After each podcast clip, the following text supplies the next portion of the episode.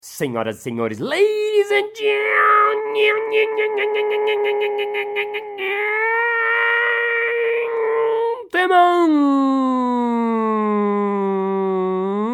madrastas e madrastos. Está começando mais um Balascast Música.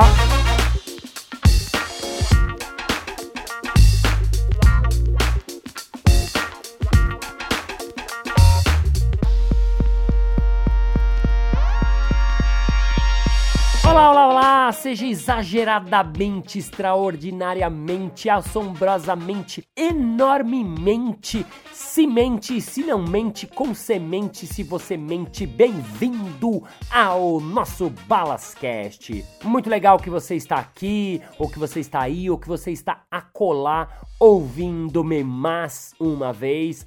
É muito legal mesmo fazer isso toda semana. É uma loucura, porque toda semana é uma loucura. Mas vamos que vamos. Na semana passada a gente falou sobre. A gente não, né? Sou eu.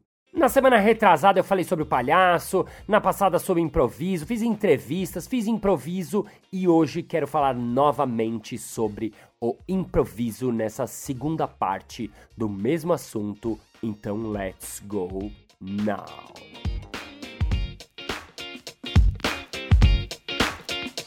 O que é o improviso, parte 2.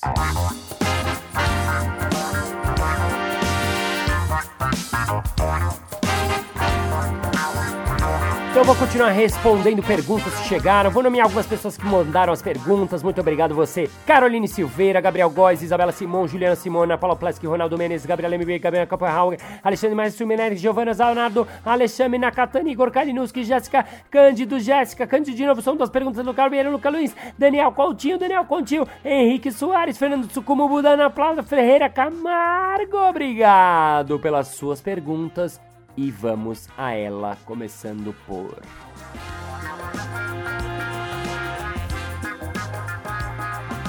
Márcio, quais são os princípios do trabalho do improviso?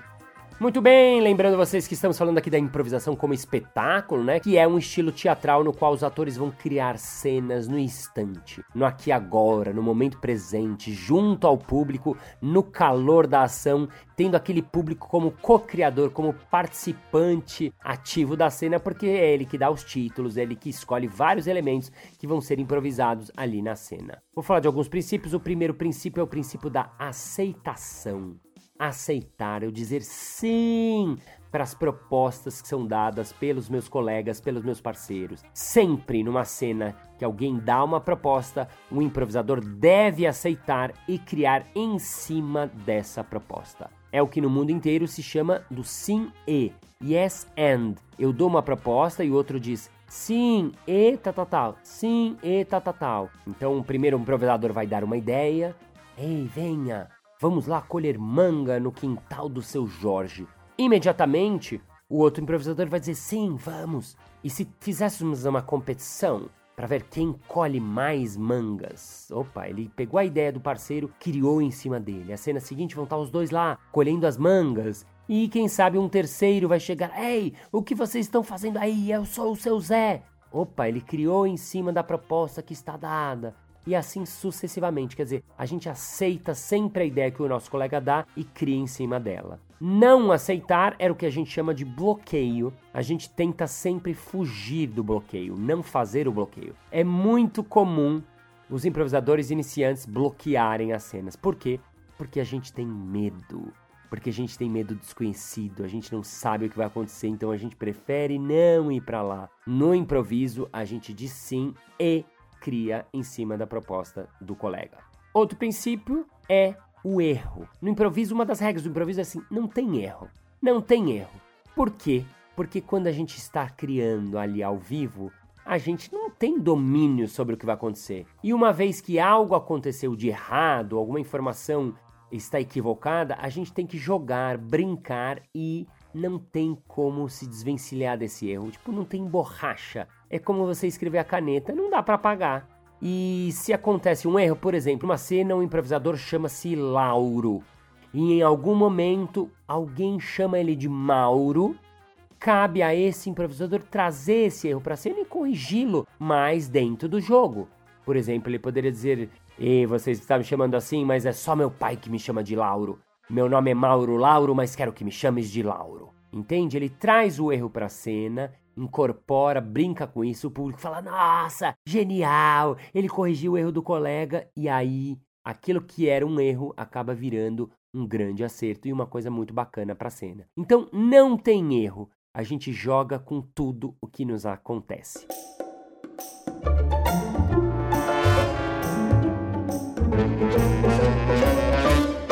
Próximo princípio é que o improviso é um trabalho de cocriação, é um trabalho de criação coletiva. Vários atores vão criar uma cena que não é de ninguém. A cena não é minha, a cena não é sua, a cena é nossa.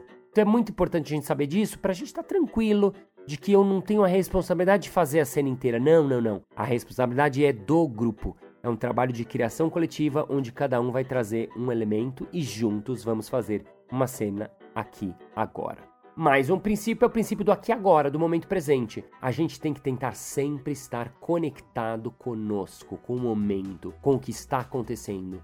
Por quê? Porque esses pequenos elementos que acontecem na cena, eles não podem ser esquecidos. Eles não podem ser simplesmente ignorados. Por exemplo, se o improvisador fala: Ah, meu filho, vou te deixar aqui em casa, mas não mexa nesse baú rosa do vovô. Quando a cena seguinte acontecer, é óbvio que o improvisador, o filho, ele tem que ir atrás do baú rosa do vovô, porque foi dada uma proposta e ele tem que criar em cima da proposta do colega. Por isso que é importante eu estar no aqui agora, porque eu preciso escutar, realmente ouvir tudo o que acontece em cena. Ou, por exemplo, a gente está fazendo uma cena de improviso ali no nosso bar, no, no Comedians, e um copo cai, pá, quebra. É um evento muito grande pra gente simplesmente ignorar. A gente tem que incorporar isso à cena. Olha, os vizinhos devem estar brigando de novo. Ai meu Deus, eles não vão se divorciar nunca, Jorge. Quer dizer, ela traz o elemento para a cena como se fosse um vizinho. O público gosta muito, normalmente bate palma desses momentos, porque ele percebe que o improvisador está realmente criando no momento presente, no aqui e agora. E o outro elemento importante que eu acho que é legal de falar, que pouca gente fala quando a gente fala de improviso, é o fluxo. Estar no fluxo. Eu me deixar levar, eu estar espontâneo. Quanto mais espontâneo, melhor. Então, follow the flow. Siga o fluxo, deixe o fluxo acontecer. Quanto mais um time, um grupo estiver improvisando no fluxo, mais a chance da cena ficar legal, bacana e divertida. E por último, a gente deixar o juízo de lado, não ter julgamento, não ficar achando, ai, essa ideia foi boa, não, essa ideia não foi boa, ai, essa ideia que ele deu foi muito ruim, ai, essa ideia que eu tô tendo não foi legal, ai, essa ideia que. Não, essa ideia que eu tenho. Não, não, essa ideia não é legal. Não! Não tem julgamento, não tem filtro. Deixe a coisa acontecer. Deixa acontecer naturalmente.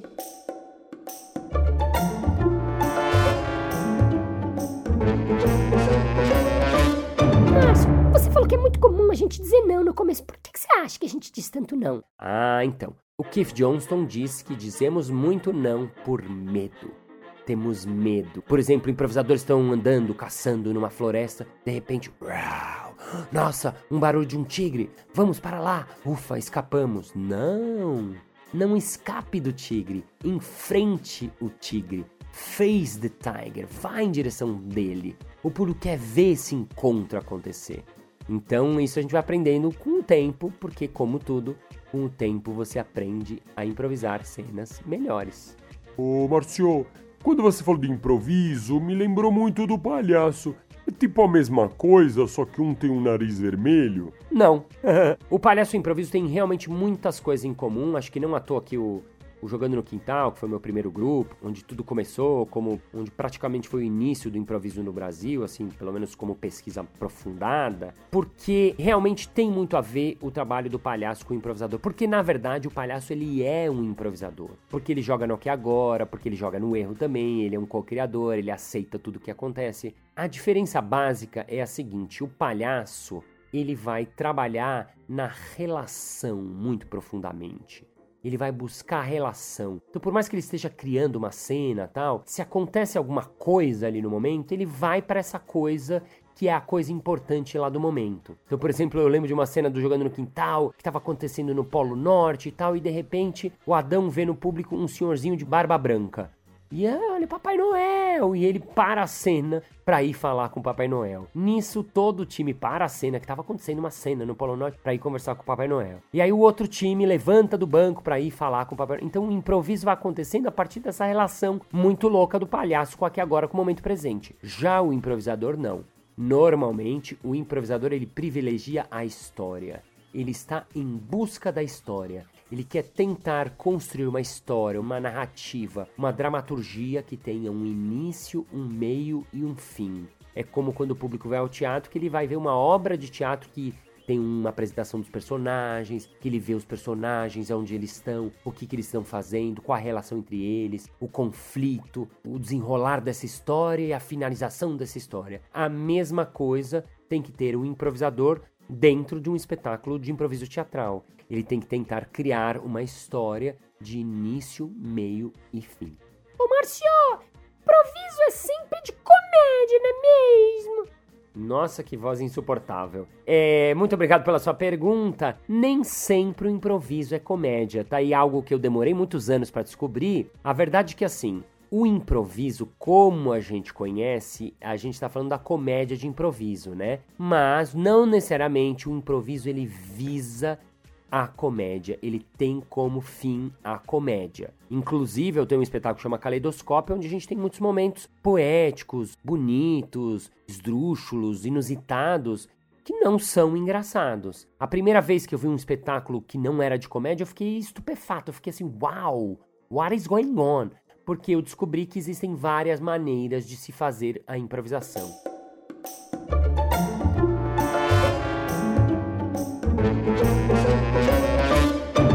Márcio, mas como assim, hein? Que que é essas maneiras aí? Eu só conheço esses jogos de improviso, é tipo só jogo de improviso, não é? Não, não são apenas jogos de improviso. Em linhas gerais, existem dois tipos de espetáculos de improviso. Um deles é o espetáculo de improviso mais conhecido, que são jogos de improviso. São jogos teatrais, são os desafios. São esses jogos que a gente fazia na Band, não é tudo improviso, ou que você talvez conheça do Improvável, ou do Whose Line Is It Anyway. Nesse formato, normalmente tem um mestre de cerimônias que dá um desafio aos jogadores. Fazer um jogo, cada vez que eu disser troca, vocês têm que trocar a última coisa que disseram ou fizeram. Ou, nesse jogo, vocês vão poder fazer a história através de perguntas. Ou, nesse jogo, quando eu tocar esta campainha, imediatamente vocês vão trocar de personagens. Então, esse tipo de jogos de desafios são os jogos mais comuns, os jogos de improviso teatrais, que são os mais conhecidos. Existe também um outro tipo de formato, que é o chamado long form, formato largo. Nesse tipo de formato, o grupo ele tenta construir uma obra de teatro, uma peça inteira que o público assista, mas sem ter um desafio, sem ter um joguinho por trás, sem ter uma mecânica por trás. É como quando a gente vai assistir uma obra de teatro. Muitas vezes a gente pede no início do espetáculo alguns pequenos elementos ao público. Então, por exemplo, no Caleidoscópio, que é um espetáculo que a gente faz de improviso teatral, a gente conta uma história nossa de infância, real, verídica, e depois chega pro público e fala: Amigo, conta uma história que a sua mãe fazia, alguma coisa que sua mãe fazia que você não gostava. Aí o cara conta, ah, quando eu era pequeno, minha mãe fazia uma vitamina de manhã e colocava ovo, eu nunca gostei disso. Ah, legal. Então a partir desse elemento que a gente colheu do público e de alguns outros elementos que a gente colhe no início do espetáculo, depois a gente faz uma hora histórias que tem como inspiração essas histórias que a gente colheu no início do espetáculo. Então, por exemplo, nesse espetáculo não é tudo cômico, não é tudo engraçado. Inclusive, alguns grupos fazem espetáculos de drama de improviso. Então, improviso não é só comédia. É claro que ele tende à comédia por ele ser imperfeito, pela cena estar sendo criada na hora, por muita coisa dar errado, porque ele está sendo feito ali aos olhos dos espectadores. Mas ele não é necessariamente um espetáculo de comédia. Ô, Machio, pra gente acabando assim, me fala algumas referências assim. Bom, vou dar umas referências latino-americanas, porque esse tipo de mercado latino-americano é um mercado de improviso que a gente frequenta, assim, né? Então, na Argentina tem um grupo chamado Improcrash, que é muito legal, LPI, que é um grupo das antigas, Mosquito Sancineto, também, que é um improvisador das antigas, LPI do Ricardo Berens, Marcelo Savignon também, que tem uma escola muito legal na Argentina, em Buenos Aires. No Chile, um grupo chamado Mamute, Sérgio Paris. No Uruguai, um grupo incrível chamado Impronta Teatro. No Peru, o Queto, Pataclown também lá no Peru. Na Venezuela, eu joguei com um grupo chamado Imprevisto eu não me lembro. No México, um grupo chamado Complotecena, do José Luiz Saldanha, do Mar Medina também, Angélica e Romina, grandes improvisadoras mexicanas também. Na Colômbia, Accionimpro. Na Espanha, um dos melhores grupos do mundo, que é o Impro Madrid, que tem também uma escola de teatro. Um outro grupo incrível de lá chama-se Jamming. No Brasil, jogando no quintal, obviamente. Noite de improviso, que é o espetáculo que a gente faz aqui às quartas-feiras. Os Barbixas, que é o espetáculo improvável. Antropofocos, que é um grupo de Curitiba. O Zé, Zenas Improvisadas, foi um grupo no Rio também, que começou logo depois do, do Jogando no Quintal. Enfim, sempre tem a internet que é melhor do que eu. Ô Márcio, e para terminar, em interrogação. Para terminar, queria dizer que eu aprendi depois de muitos anos que o improviso mais do que uma linguagem teatral, eu acho que é uma maneira de ver a vida, um way of life, né? Então, a gente que é improvisador, a gente acaba aprendendo e levando para nossa vida, cocriar, aceitar, eu dizer sim pro outro, eu dizer sim pro erro, eu estar no fluxo, eu estar com tudo, estar no momento presente, eu olhar no olho. Então, espero que isso tenha servido para alguma coisa para você na sua vida também. Sendo assim, this is the end of this episode now.